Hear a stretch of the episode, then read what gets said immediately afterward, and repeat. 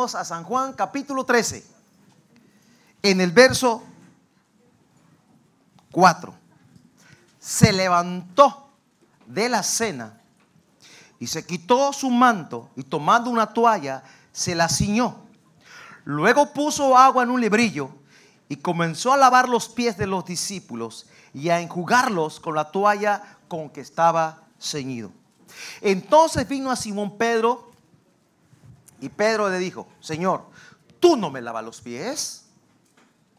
Respondiendo Jesús le dijo, lo que yo hago tú no lo comprendes ahora, más lo entenderás después.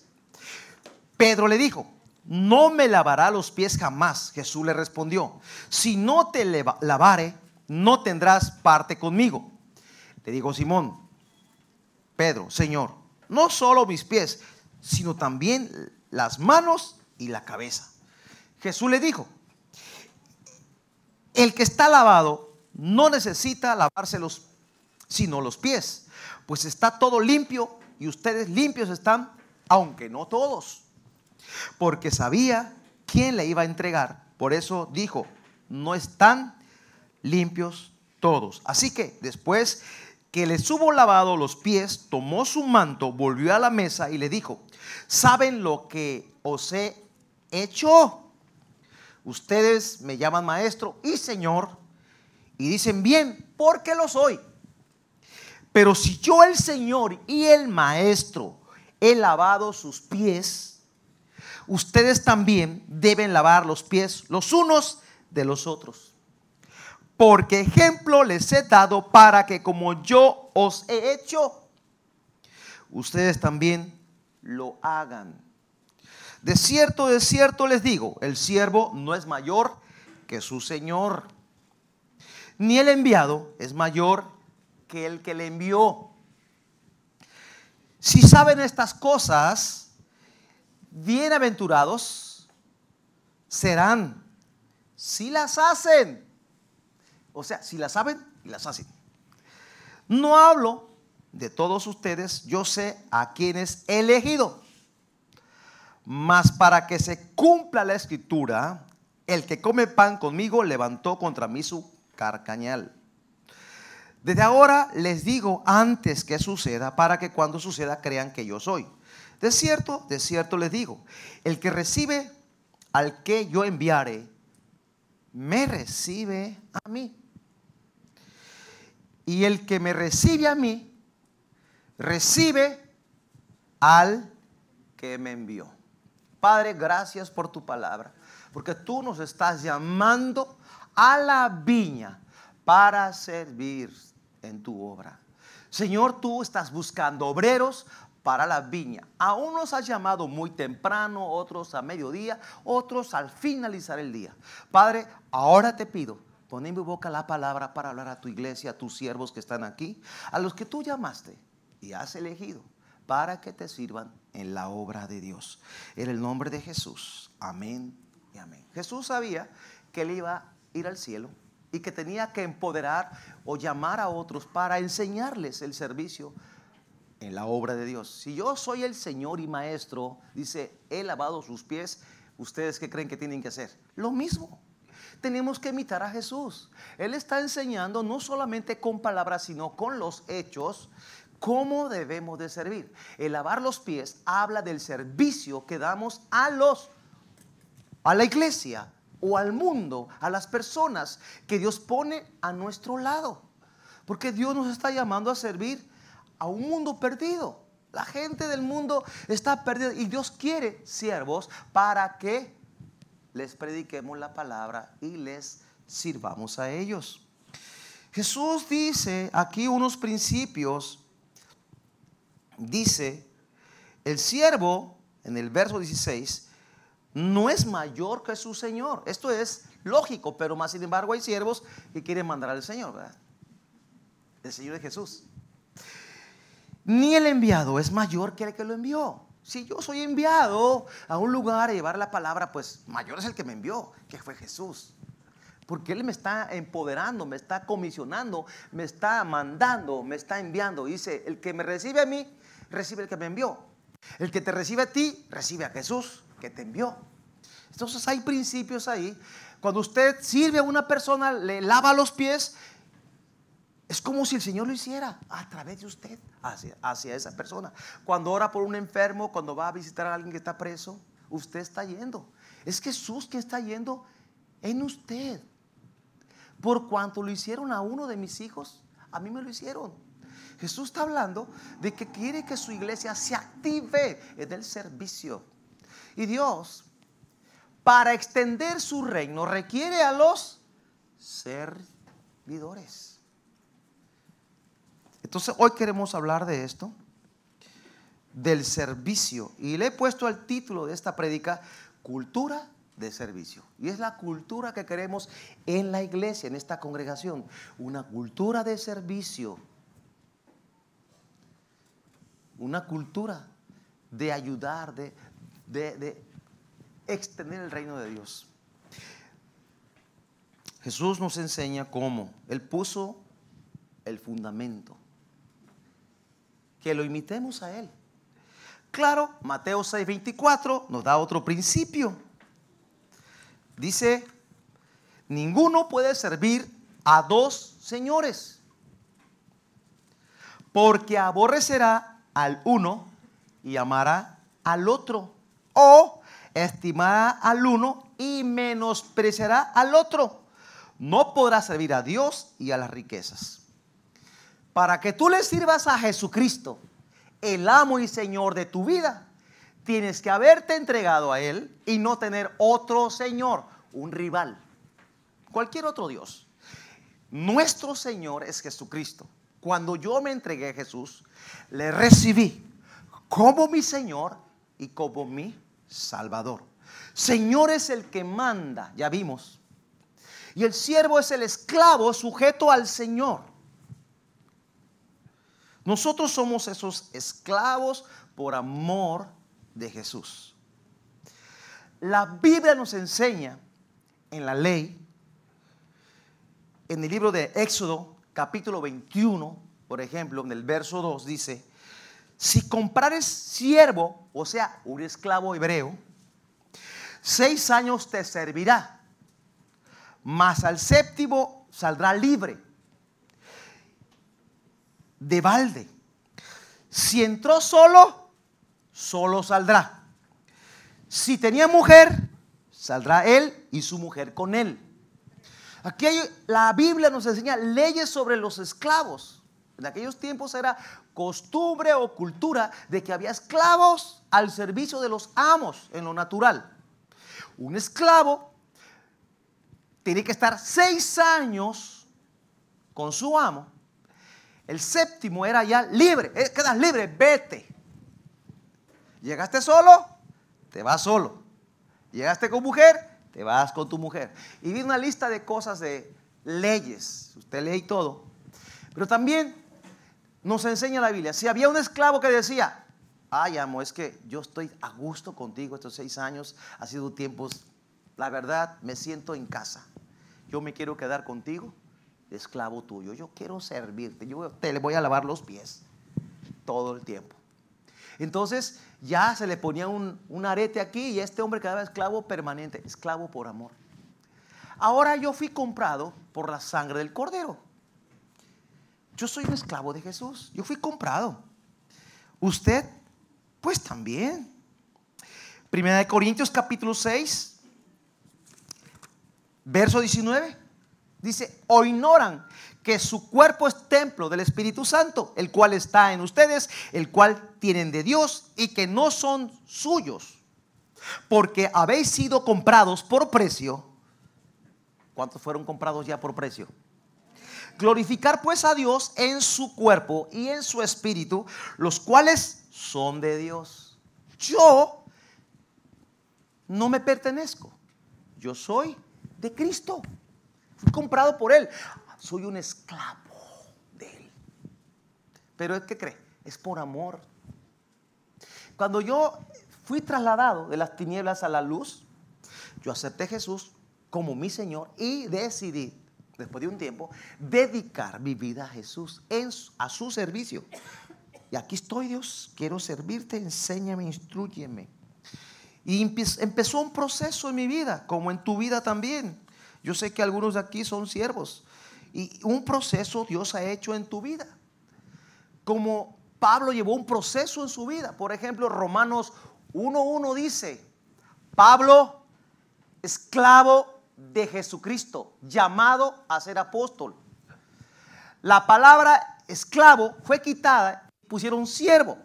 Romanos 1.1. La palabra siervo, que antes era esclavo, en el original es esclavo, es la palabra doulos. Doulos, de ahí viene el nombre del instituto bíblico. Doulos, siervo. O sea, la iglesia va a preparar siervos, pero el llamado para cada uno de ustedes lo da quién? Dios. Llamado a ser apóstol. ¿Quién llamó a Pablo? Dios. No fue Pedro, no fue Juan, no fue Ananías que oró por él, no, fue Dios. Pero Dios está llamando que la iglesia prepare siervos, doulos, obreros, trabajadores para su viña, gente con un corazón trabajado, procesado, ya limpio, de paja, de todas las de escoria, de todo lo que traemos del mundo, porque algunos pensaban en el mundo que el líder es el que, se, el que se apodera, se adueña o domina o manipula a sus siervos. Pero aquí en el reino de Dios no es así. Aquí todos somos siervos. El Señor es Jesús. Él es el amo. Solo somos colaboradores del reino de Dios. Y Dios por alguna por función y por para que esto funcione, pues pone algunos de pastores, otros son diáconos, otros son líderes o ancianos en la iglesia y, así, pero son funciones en la iglesia para que el reino se extienda. Entonces Pablo fue llamado por Dios, pero él se llama a sí mismo esclavo de Jesucristo, llamado a ser apóstol. La palabra apóstol es enviado. Pablo fue un enviado por parte de Dios. Entonces un siervo es uno que entrega su voluntad para servir a otro. Servimos a Cristo extendiendo su causa entre los hombres. Esto habla de una devoción a otro, dejando a un lado mis propios intereses. Yo cuando me entregué a Jesús y entendí el plan, yo dije, dejo a un lado mis proyectos, ahora voy a seguir el proyecto de Dios. Tomé la visión de Dios para seguirle. ¿Cuál es la visión de Jesús? Por tanto, ir a hacer discípulos a todas las naciones, bautizándoles en nombre del Padre, del Hijo y del Espíritu Santo, enseñándoles que guarden todas las cosas.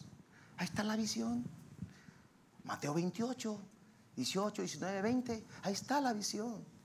Y esa visión es la misma nuestra, porque no, solamente nos empotramos en esa visión y continuamos en la visión de Jesús. Entonces Dios quiere siervos. ¿Tú te consideras un siervo? ¿O un esclavo del Señor?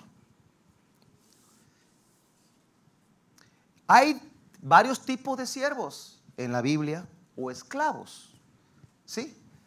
Porque en el original viene como esclavos, pero ya después le cambiaron a siervos, pero el origen es esclavos. Uno sujeto a, uno, a un amo. Uno de ellos es, lo encuentras en 1 Corintios 4, 1 y 2.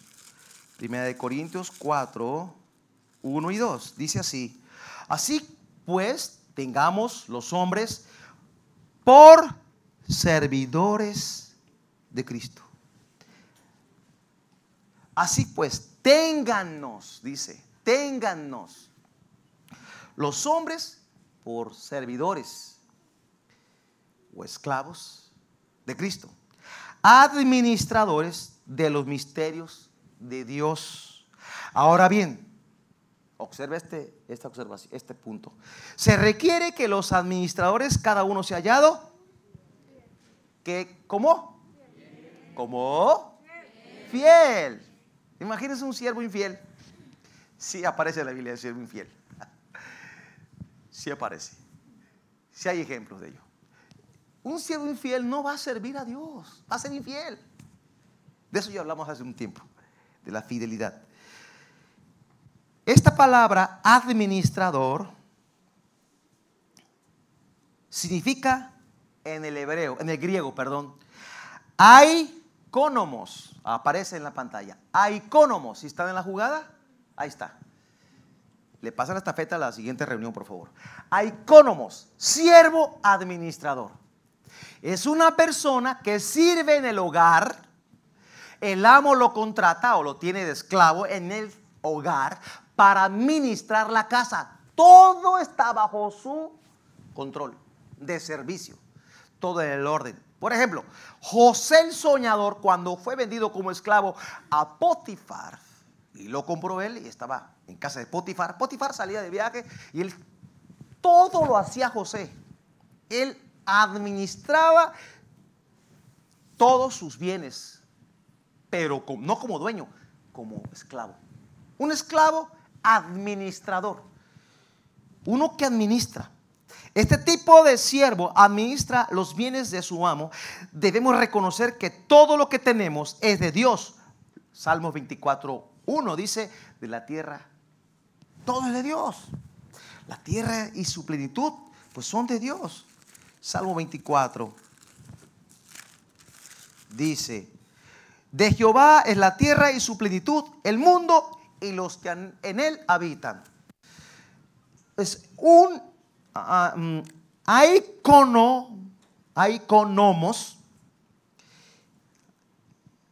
es esa persona que administra los bienes que Dios nos ha dado. Debemos servir a Dios con lo que tenemos. Cuando tú le entregas al Señor tu vida, le entregas tu señorío. Él gobierna, Él manda. Y todo lo que tienes es de Él. Siempre ha sido así, pero no lo sabías. Tú pensabas, yo, ah, yo soy rico. No, eso es de Dios. Solo te dio a ti que administraras los recursos de Dios. Por ejemplo, en la parábola de los talentos, a uno dio un talento, a otro dos, a otro cinco. El de uno solo lo clavó, lo guardó y no, no lo produjo. El de dos lo reprodujo. El de cinco también y ganó cinco más. El de dos, dos más. El de uno, cero. Cuando viene y pide cuentas, fue reprochado por su infidelidad. A los otros fueron llamados siervos. Bien, buen, siervo y fiel. Sobre poco fuiste fiel, sobre mucho te pondré. Entra en el gozo de tu Señor. San Mateo 25. ¿Sí? Ahí lo van a encontrar.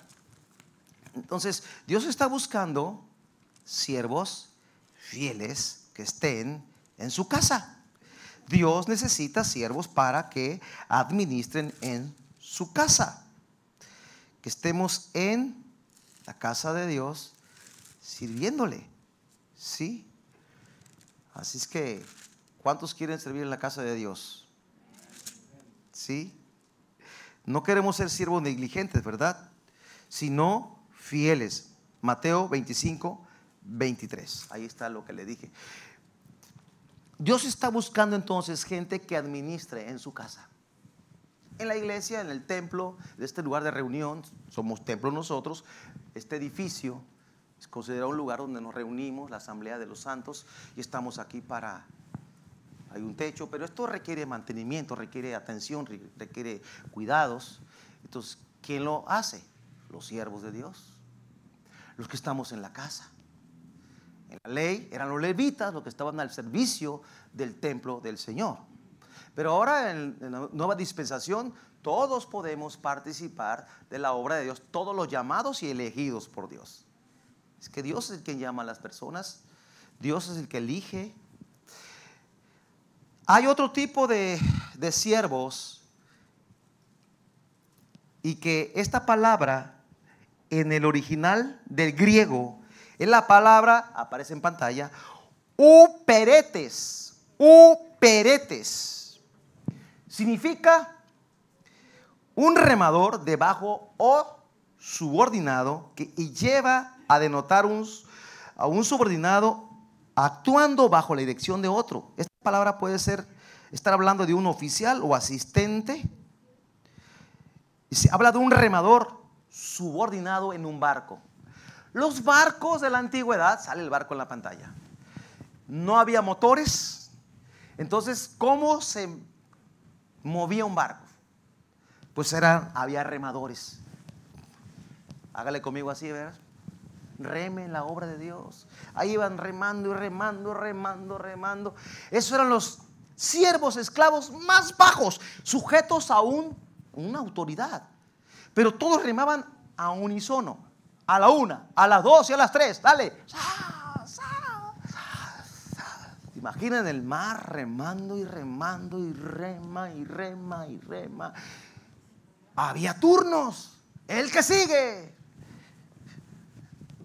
Fresquecito, ¿no? Sale, dale. Ahora hay que barrer la banqueta. Hay que lavar los baños. Ahora sigues tú. Yo ya la ve. El que sigue. Ah. Estaban coordinados. No había un remador que, no, yo remo al revés. El barco no iba a avanzar. No llegaría al puerto.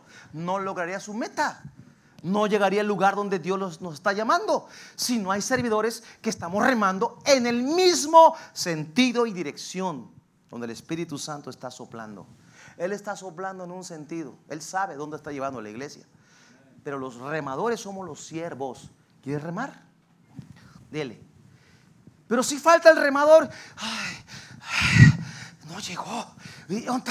No ha llegado. Ay, no aguanto la carga es pesada. ¿Cuántos se van a sumar para remar en el barco? Hay remos disponibles. Mire. Y todos estaban coordinados. Nadie decía, no, yo, yo voy a remar, yo tengo de remar para atrás. No. Ese, quítalo, no está sirviendo. Está estropeando la obra de Dios. Está obstaculizando la obra del Espíritu Santo. Entonces, somos uperetes remadores. Hay otro tipo de siervos llamado ayos. A-Y-O-S. Eso está en Gálatas. Ahí va. Gálatas va a encontrar los ayos y también en 1 Corintios 4:15.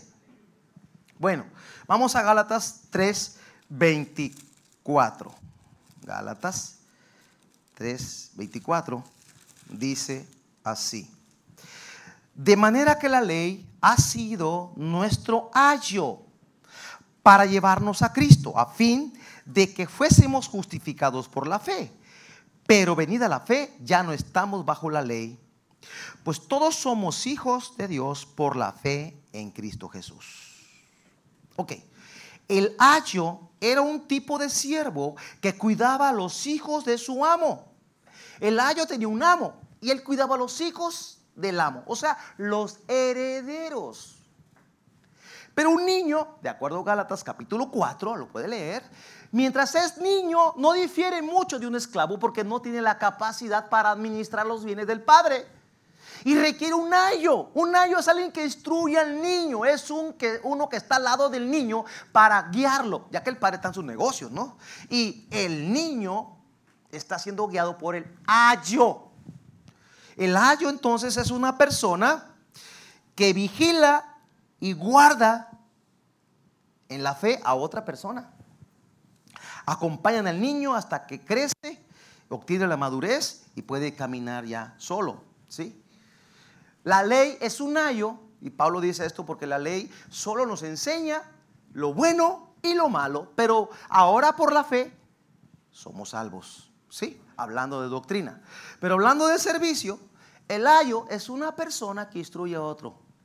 En la iglesia requerimos ayos que son tutores o son mentores que están instruyendo a los niños o jóvenes espirituales a que conozcan el camino. Aquí en la iglesia estamos aprendiendo varias cosas. Por ejemplo, usted puede ver aquí varios servidores, son jóvenes. Están aprendiendo cómo manejar eh, multimedia, cámaras, etcétera, ciertas áreas. Allá está uno, mira, Tadeo. ¿Sí? ¿Por qué lo hacemos? Queremos que aprendan y que se genere una cultura de servicio en la iglesia. Y ellos están creciendo, están creciendo, están creciendo espiritualmente. Aquí está una jovencita que ya, ya va a acabar el CES o ya acabaste. Ya vas a acabar. Ponte de pie, por favor, tantito. Un aplauso a Keila.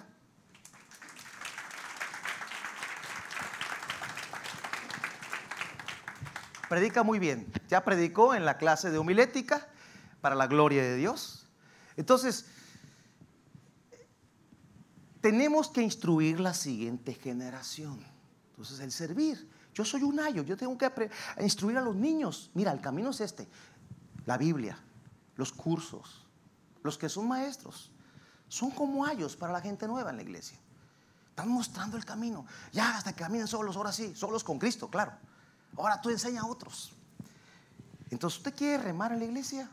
Ocupamos remadores. ¿Quiere ser un ayo? Ocupamos ayos. ¿Quiere ser un icónomos? Los que administran en la obra de Dios. Están en la casa de Dios y están a cargo de todo lo que haga falta. Yo le digo a mi esposa, estamos orando, porque yo no puedo hacer todo a la vez. O sea, yo llevo algunas cosas de la iglesia y entonces tengo que estudiar, tengo que orar. La Biblia dice que debemos dedicarnos a la oración y a la palabra de Dios. Hechos capítulo 6. Había un problema en la iglesia en Hechos 6 donde los apóstoles habían descuidado a las viudas de los griegos. Y entonces se quejaron. Se quejaron y dijeron, oye, mira, las viudas están descuidadas. O sea, y entonces tomaron una decisión. Eh, dice Hechos 6, en aquellos días, como creciera el número de los discípulos, hubo murmuración de los griegos contra los hebreos de que las viudas de, aquellos eran desatendidas en la distribución diaria. Entonces los doce convocaron a una multitud de los discípulos y dijeron, no es justo que nosotros dejemos la palabra de Dios para servir a las mesas. Buscar, pues, hermanos, de entre ustedes siete varones de buen testimonio, lleno del Espíritu Santo y de sabiduría, a quienes encarguemos este trabajo. Y nosotros perseveraremos en la oración y en el ministerio de la palabra. Son diáconos, esos son los diáconos, los que sirven a las mesas. Pero aquí hay un, principio, que los pastores tienen que dedicarse a la palabra y a la oración. Y los demás que colaboran con ellos son los servidores, son los diáconos, sirven a las mesas, jalan, mueven, hacen, organizan todo el trabajo de la iglesia para que todo camine engranado. Usted llega a la iglesia, a lo mejor a las 9 o a las 11, todo está armado. ¿Quién lo hizo? Pues los remadores. Dale, dale, dale. O sea, alguien está haciendo el trabajo. Pero usted puede decir, yo quiero remar contigo. Adelante. ¿A dónde vamos? Hacia la ciudad celestial. Súbete al barco. Ok. Continuamos. También encontramos los peligros de un siervo. ¿Sabe usted que nosotros que servimos fallamos? Nos equivocamos, cometemos errores. Así es que Toda actividad humana tiene sus retos y sus peligros, porque somos humanos, o sea, fallamos. Somos falibles. Servir a Dios y a los demás también tiene sus peligros. Hay errores y tropiezos que son específicos en los siervos. En la Biblia hay testimonios de siervos ejemplares, pero no perfectos. Por ejemplo, Moisés, un varón considerado el hombre más manso de toda la tierra, un siervazo, un siervo de Dios que vio a Dios cara a cara y vio la gloria de Dios, pero siempre traía a él un discípulo llamado Josué y que éste estaba cerca de Moisés, estaba aprendiendo. Moisés un día cometió un error, un pecado y no entró a la tierra prometida. Nomás la vio de lejos. ¿Y qué cree? ¿Quién tomó el lugar de él? Josué. Porque estaba preparado. Dios lo llamó, lo eligió, lo empoderó, lo fortaleció, le dio visión, le dio palabra, lo afirmó. Eh, Josué 1, ahí usted lo lee que lo afirmó en palabras. Como estuve con Moisés, estaré contigo. José, Josué fue un buen líder, también cometió errores, claro. Pablo aprendió de Bernabé. Bernabé fue el que entrenó a Pablo. Véalo en la Biblia, en Hechos. Hechos 13 dice, Bernabé y Saulo, dice Hechos 13. No dice Saulo y Bernabé, dice Bernabé y Saulo. Y el orden cuenta mucho en la Biblia, cómo están los nombres. Si están volteados es que el otro más importante, en algún sentido, ¿verdad? También Pablo preparó a Timoteo, a Tito y otros más. Y ellos a su vez a otros. Pablo dijo, Timoteo, prepara hombres, búscate hombres que sean idóneos hombres fieles, idóneos, para enseñar también a otros, fieles primero. Pero también hay ejemplos de siervos que la regaron feo. Jaycee. Jaycee era el siervo de Eliseo, el profeta Eliseo. Es Segunda de Reyes capítulo 5, en el verso 20. Pues Eliseo le dice a Namán que fue a verlo para que lo sanara de lepra zambúllete en el Jordán siete veces, se zambulló y salió sano completamente la lepra, parecía un bebé, su piel clarita, bien bonita. Y aquel quería darle ofrendas, no, no, no, no, no me des. No recibió ni una ofrenda de, este, de, este varón, de Namán. No, pero el siervo tenía avaricia. Ay, cómo desprecia este tantas cosas tan buenas que trae este. Entonces que lo, se lo despidió y se fue. Y que lo persigue el siervo Jaycee cuando aquel se, el Eliseo pues se fue a sus cosas. Este que corre, que lo alcanza. En verso 20. Segunda de Reyes 5:20. Entonces Jaycee, criado de Eliseo, el varón de Dios, dijo entre sí: He aquí, mi señor estorbó a este sirio Namán, no tomando de su mano las cosas que había traído. Vive Jehová, que correré tras él y tomaré de él alguna cosa. Y fue, lo alcanzó y le echó una mentira y aquel le dio. Llegó y escondió las cosas. Y como Eliseo es profeta, dice, no estaba yo, él vio, porque Dios le dio visión. Y le dijo, la lepra que tenía Namán se, le, te pasa a ti. Y lo más tremendo, a tu descendencia. Y Señor, que estaba leyendo eso, digo, a tu descendencia. ¿Y mi obediencia? trasciende a la descendencia? Debe. Porque David fue un hombre fiel. Y por causa de David que fue fiel, Salomón en su tiempo no vino el juicio, vino en el tiempo de su hijo. ¿Sí? Donde se dividió el reino. Entonces, eh, vemos que Dios nos enseña en la Biblia que hay siervos también que cometieron errores. ¿Y qué pasó con ellos? Pues, está mal, ¿no? Ahora, también hay ideas falsas de los servidores. Piensan que todo nos va bien. La gente piensa que un pastor no tiene problemas porque es pastor. No, tenemos más todavía precisamente por eso. Porque tenemos un enemigo que nos ataca, nos ataca, nos ataca de mil maneras, o mil quinientas o diez mil maneras. Muchísimas maneras. Al grado que uno llega a pensar en su momento, pues me equivoqué o qué pasó, ¿no? ¿O no te, oí, no te oí bien o qué pasó? Uno habla con Dios. Pruebas, sí, pasamos. Nuestra competencia viene de Dios. Segunda de Corintios capítulo 3, verso 5.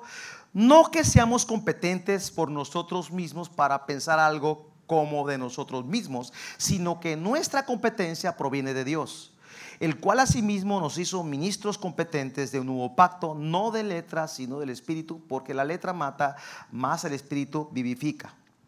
Pero también dice aquí que somos vasos de barro. Por eso la excelencia pues es de Dios. Es de Dios. Solo somos vasos de barro. ¿Qué quiere decir? Que luchamos todos con la humanidad. La Biblia no esconde nada de los siervos de Dios ni de Moisés, ni de Abraham, ni de David, de nadie, ni de Salomón. Todos tienen algún detalle. Tienen aciertos, pero tienen también horrores y errores. Así como los reyes de Israel, hay los buenos, hay los malos y hay los feos. Que eran buenos, pero fueron feos con Dios en algún momento. El caso de Josafat era bueno, pero se juntó con Acab, una mala compañía, y al final Dios le reprendió las amistades que tenía. Hay siervos que tienen celos de otros.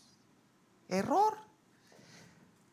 ¿por qué Dios le da más a este y a mí no me da? Yo también le sirvo, yo oro mucho, yo sirvo a Dios y no tengo esa iglesia macro que aquel tiene. porque aquel la tiene así tan grande y yo no puedo? Porque son llamados. Cada quien tiene un llamado específico, una asignación divina de parte de Dios. Entonces, si tú tienes una iglesia, hablando de pastores, que tenga 20 miembros, otros 50 miembros, pues cada quien tiene un llamado y un respaldo de Dios. Hay un pastor, por ejemplo, que quizás tenga en su iglesia 100 miembros, 50, 70 miembros, pero él, él ha tenido, ha desarrollado unos 50, 60, 70 pastores que salieron de su iglesia. Y son 70, 80 iglesias que tienen varias partes de la república, digamos. Entonces él se ha multiplicado de esa manera. Entonces Dios le place usarlo así. Todos somos diferentes. La huella de este dedo no es igual a la de Gabriel. Dios cuando te hizo a ti, te hizo a mano y te hizo exclusivo. Y te hizo y tiró el molde. Y agarró otro y hizo otro molde y formó a José y a Raúl y así a cada quien. Y a Apolo, somos diferentes. Y a cada uno nos ha dado dones del Espíritu Santo, habilidades y talentos para ponerlos al servicio de nuestro amo y Señor Jesucristo. Entonces, no tengamos celo. Pero fíjese en números 11, 25 al 29. Lo va a leer en casa porque el tiempo se me está acabando. Vemos que una vez Dios le dijo a Moisés que juntara 70 ancianos. Y bueno, y esos 70 ancianos fueron ungidos fueron tocados por Dios y profetizaban y profetizaban. Y, entonces, entonces pasó esto que números 11, 25, ¿sí? Los que preguntaron, porque hasta acá escuché, voy bien rápido, ¿no? Entonces Jehová, voy a leerlo descendió en la nube y les, le habló y tomó del espíritu de que había en él, habla de Moisés, y lo puso en los setenta varones ancianos. Cuando posó sobre ellos el espíritu, profetizaban y no cesaron.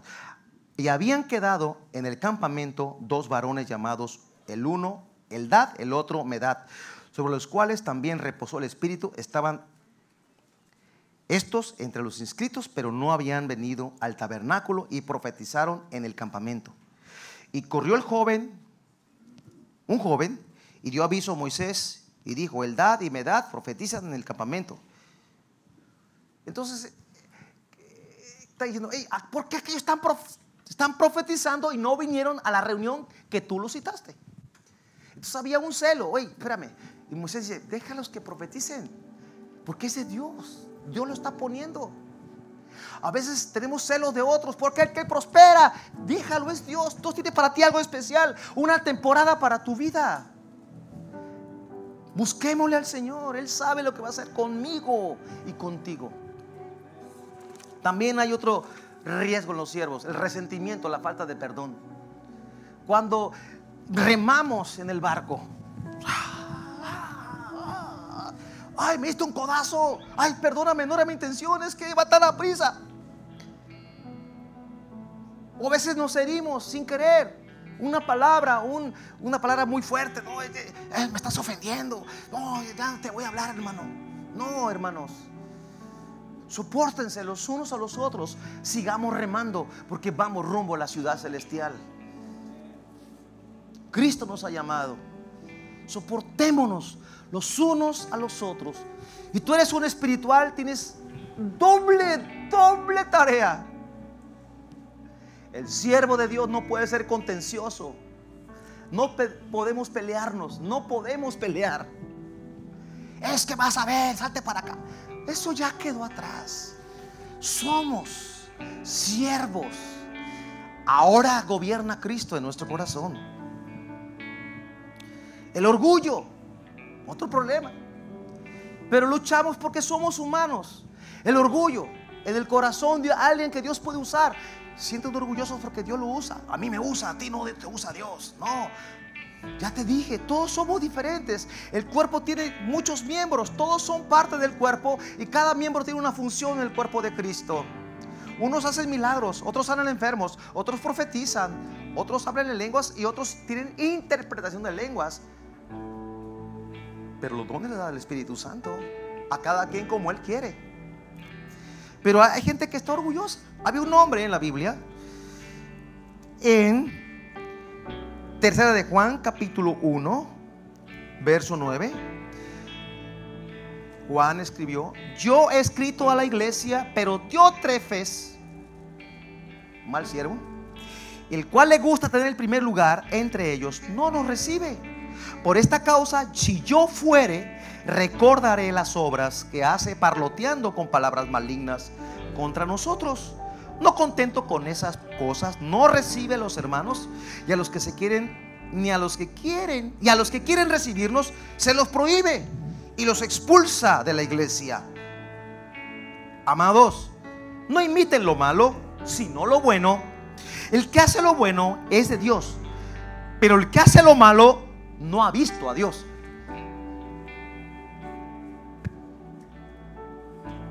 Diótrefes quería los focos, las luces para él. Miren, aquí estoy, yo sirvo. Y él manipulaba la iglesia. Dios nos libre de manipular las personas, porque eso es brujería, hechicería, ocultismo. No a la manipulación. Eso lo hacen los, la gente en el mundo. Diótrefes manipulaba a otros de la iglesia. no lo recibas. Y estaba estorbando la obra de Dios. Pero hay otro hombre llamado Demetrio. Este tenía buen testimonio. Tercera de Juan 1, 12. Tenía buen testimonio Demetrio. Mis amados, Dios nos llama a servir a la iglesia. También los siervos pueden agotarse. Elías se agotó después de haber matado otros 850 profetas. 400 de uno y 450 de otro, de dos dioses paganos, de acera, de acera y de Baal y de acera, profetas de Baal y de acera. Y al otro día estaba tan agotado, la bruja Jezabel lo amenazó, te voy a matar. Tuvo temor, se fue, se escondió en una cueva. Dios vino y lo rescató, estaba en depresión, quería morir. Los siervos de Dios, como somos de carne y somos barro, también nos agotamos. Así que oren por nosotros para que tengamos fuerza de búfalo y búfalo joven. Tenemos, seamos rejuvenecidos como las águilas para trabajar en la obra de Dios. Cuando uno está fortalecido, piensa mejor, fluye mejor el cerebro, el cerebro y las palabras están más de acuerdo. Cuando está uno cansado, como que ya las palabras agarran otro camino, ¿no? Está agotado. Uno puede estar agotado espiritualmente o emocionalmente también. Que los motivos sean los correctos en nuestra vida para servir a Jesús. Nos ponemos de pie. Tomemos tiempo de descanso. Es un consejo que nos dan. Debemos de tomar vacaciones. Los que servimos en la obra de Dios. Cuando nos brincamos esa parte, podemos caer en un agotamiento. Así que si un día me ausento, por favor oren por mí para que Dios me dé un buen descanso en las vacaciones que voy a tomar un día de estos. Espero, ¿verdad? Padre, gracias por tu palabra, Señor. Prepara tu iglesia. Gracias, Señor. Somos llamados para tu servicio. Haré un llamado rápido, solo tengo dos, tres minutos. Aquellos que dicen, yo quiero servir al Señor, yo quiero ser un, un siervo de Dios, un esclavo.